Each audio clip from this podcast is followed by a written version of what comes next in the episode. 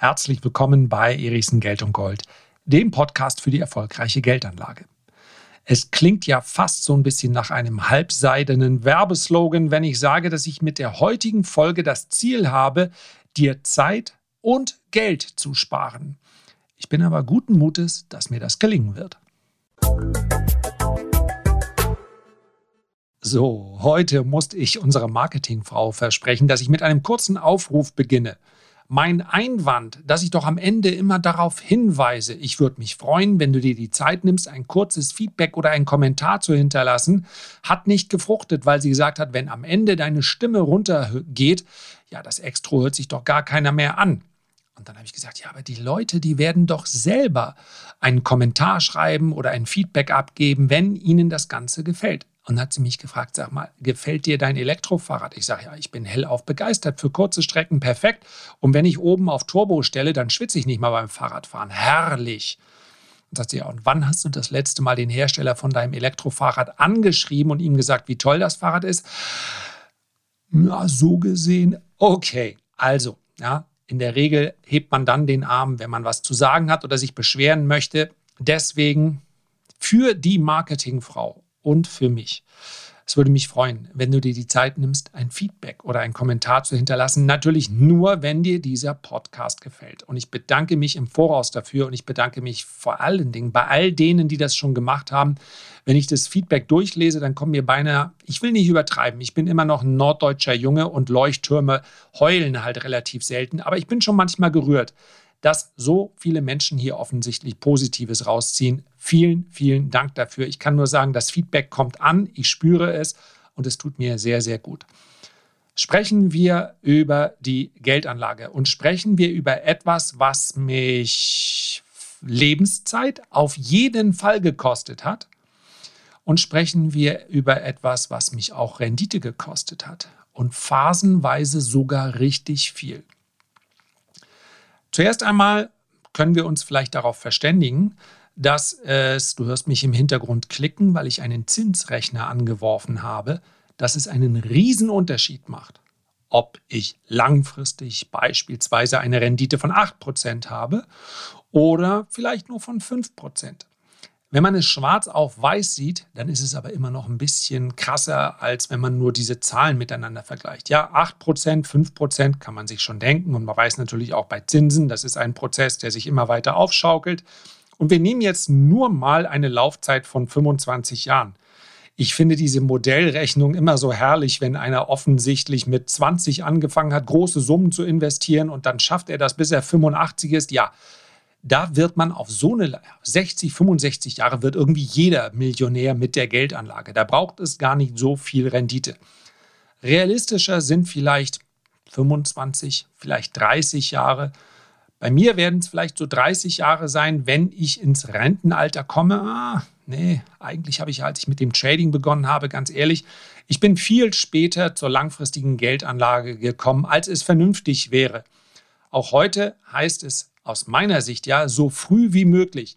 Das heißt nicht, dass ich mir alles vom Mund absparen muss. Also für mich war der erste Roller, das erste Auto, das waren für mich absolute Highlights und die darf man sich dann auch gönnen. Ganz wichtig. Konsum gehört auch dazu. Man muss sich nicht alles vom Mund absparen. Aber wenn man beispielsweise in der Lehre ist oder im Studium, 20, 25 oder 30 Euro, wenn man ehrlich ist, auch 50 Euro, kann man meist irgendwie so ein bisschen abzwacken. Nehmen wir also mal an, ein Anfangskapital von 100.000 Euro. Das mache ich jetzt nur mal als Gesamtrechnung, weil bei einer Ansammlung, also einem regelmäßigen Sparen, sind die Werte nicht so gut miteinander vergleichbar. Anfangskapital 100.000 Euro, Zinssatz 8%, Laufzeit 25 Jahre. Was kommt dabei raus? 684.000. Aufgerundet 685.000. Das ist schon ganz beachtlich.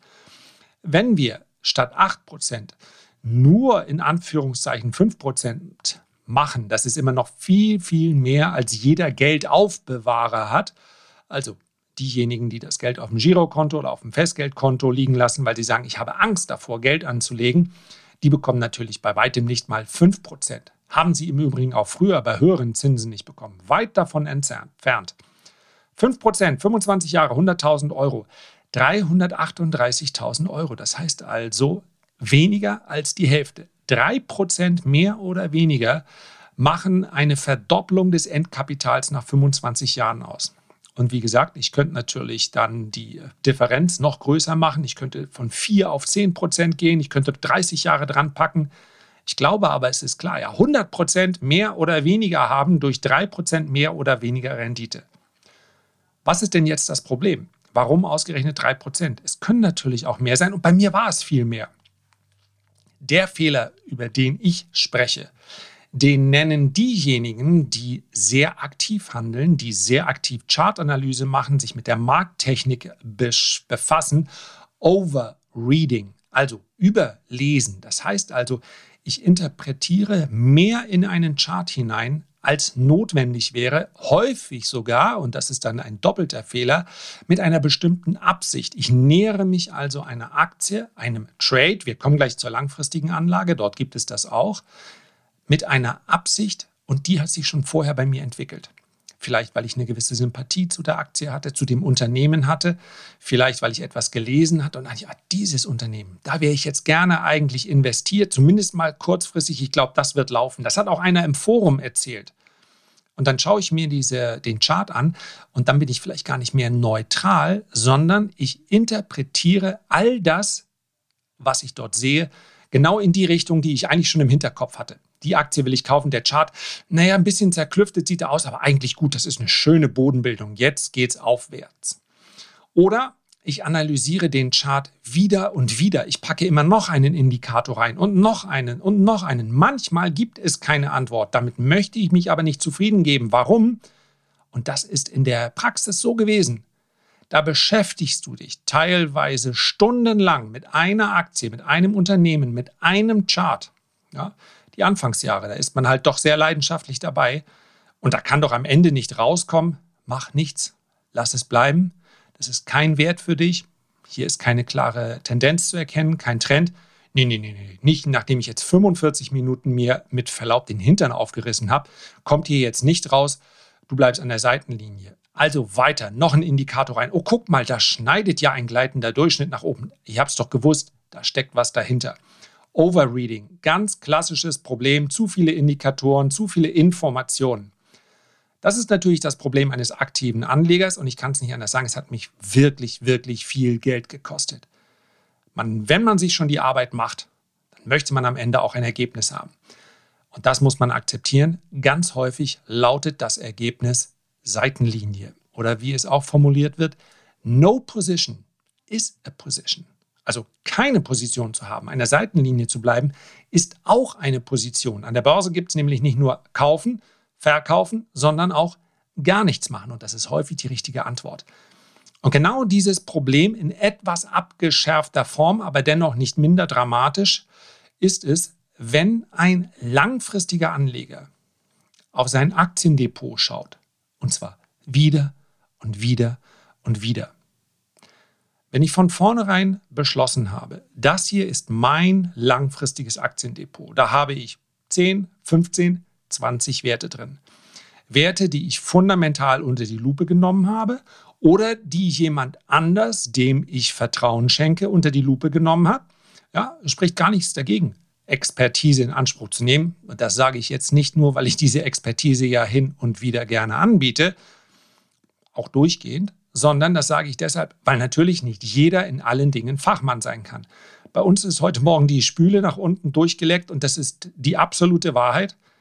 Keine Ahnung. Es war irgendeine Schraube oben gebrochen und die hat offensichtlich das Ganze zusammengehalten. Im Leben würde ich nicht versuchen, das selber zu reparieren, weil ich das nicht kann. Ich bin jetzt sowieso nicht so ganz der typische deutsche Baumarktbesucher. Also da habe ich ganz klar meine Schwächen. Ich kenne aber diese Schwächen auch. Also, es kann auch andere Expertise sein. Nur wenn dann mal der Plan gefasst ist, das ist mein langfristiges Depot, dann habe ich noch welche Aufgabe? Entweder es regelmäßig zu besparen, wenn es in einem Sparplan funktionieren soll, das Ganze, also so konzipiert ist, hat ja nicht jeder Reich gleich eine, Reich ist ein gutes Stichwort, also nicht gleich eine große Summe, die er dann investiert und dann einfach laufen lässt, das geht natürlich auch, sondern die meisten nehmen dann wiederkehrend Raten und sparen dann diese Aktien an oder auch einen ETF-Sparplan, das kann natürlich auch sein. Und dann schauen Sie sich also diese Werte an. Und das haben Sie dann entschieden. Fortan gibt es die Aufgabe des Ansparens und möglichst, wenn ich die verfügbaren Mittel habe, bei Crash-Bewegungen dann zuzukaufen. Warum? Weil mit einer Wahrscheinlichkeit von 100% jeder Crash eine Kaufgelegenheit war. Irgendwann werden die Außerirdischen mal alles auslöschen und dann war der Crash keine Kaufgelegenheit.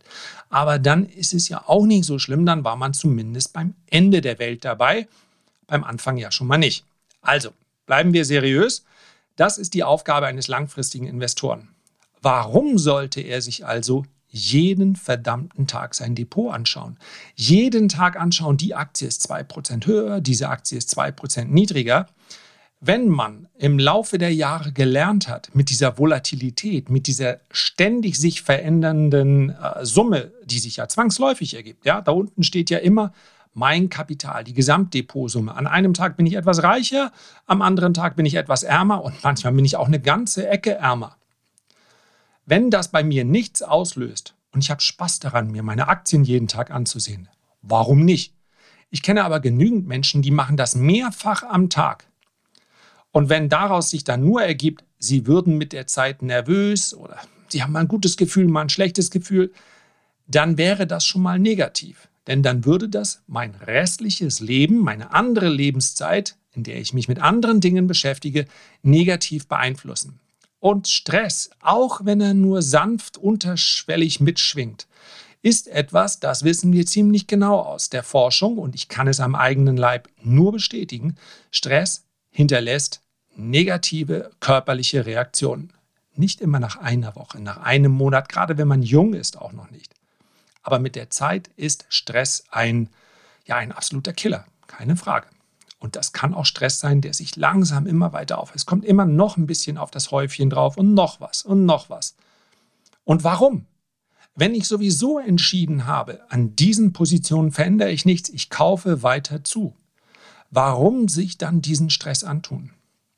Genau das ist der Punkt, auf den ich heute eingehen möchte, denn bei ganz vielen ist es nicht nur der Stress, und das wäre schon schlimm genug, sondern diese ständige Bewegung führt dann dazu, dass ich, wir sind als Menschen das schlicht und einfach gewohnt, da kommt der Säbelzahntiger, was machen wir? Wir rennen. Da kommt das Mammut, wenn ich ein Lasso drum habe, gut, dann ist es ein Opfer.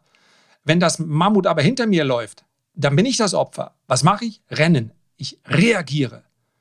Auf jegliche Art von Stress, auf Einfluss reagiere ich erstmal, bis ich dann Panik bekomme. Und dann gibt es zwei Menschen, diejenigen, die überreagieren und diejenigen, die sich zusammenzucken, zusammenziehen und da sagen, na gut, jetzt tritt das Mammut halt auf mich drauf. Das kannst nur du selber beurteilen. Ob du derjenige bist, der läuft oder auf den man dann drauf tritt. Ist aber auch letztendlich egal, denn die Neigung zu reagieren auf eine Gefahrensituation, die ist bei jedem vorhanden. Ganz egal, ob er sich hinhockt oder ob er rennt. Muss man ja auch ganz klar seine eigenen Kräfte einschätzen. Für einige ist Hinhocken vielleicht auch sicherer, andere sollen es ruhig mal versuchen mit dem Rennen. Ich müsste mich hinhocken. Ja? In einem Knie ist Arthritis. Wenn ich renne und das Mammut rennt auch, ich weiß, wer gewinnt. Also versuche ich irgendwo. Aber ist ein anderes äh, Beispiel. Was dann nämlich kommt, ist Veränderung. Die Situation ist nicht gut. Ich sehe rote Vorzeichen.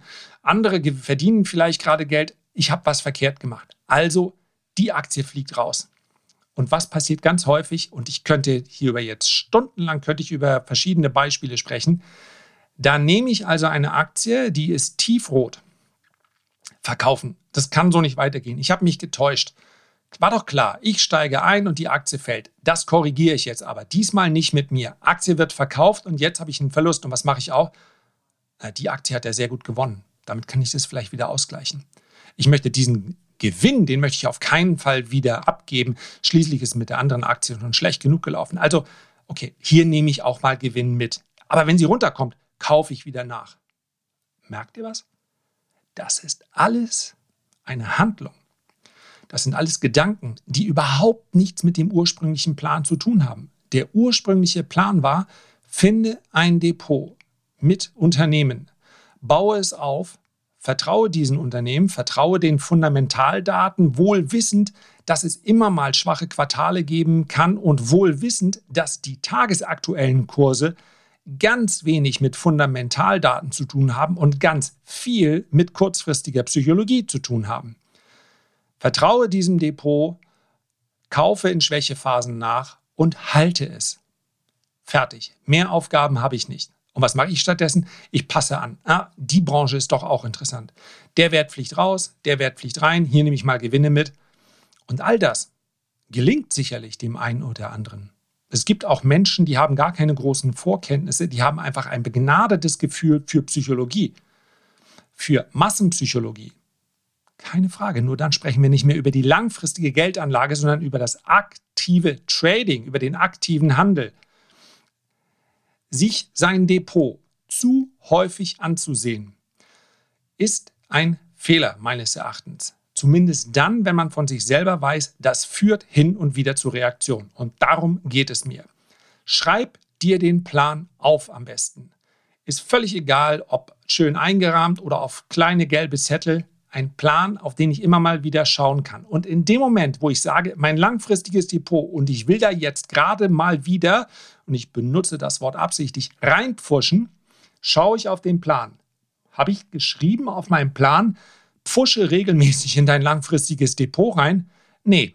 Okay, dann halte ich mich doch mal an den Plan. Das ist mein Aufruf heute. Langfristige Geldanlage ist eine Entscheidung und diese Entscheidung ist nicht permanent in Frage zu stellen.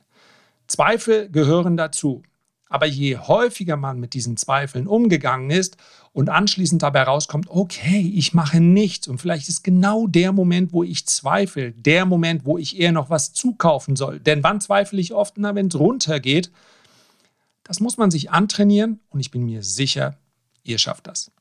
Herzlichen Dank für deine Aufmerksamkeit. Ich freue mich, wenn du dir die kurze Zeit nimmst, ein Feedback oder einen Kommentar zu hinterlassen.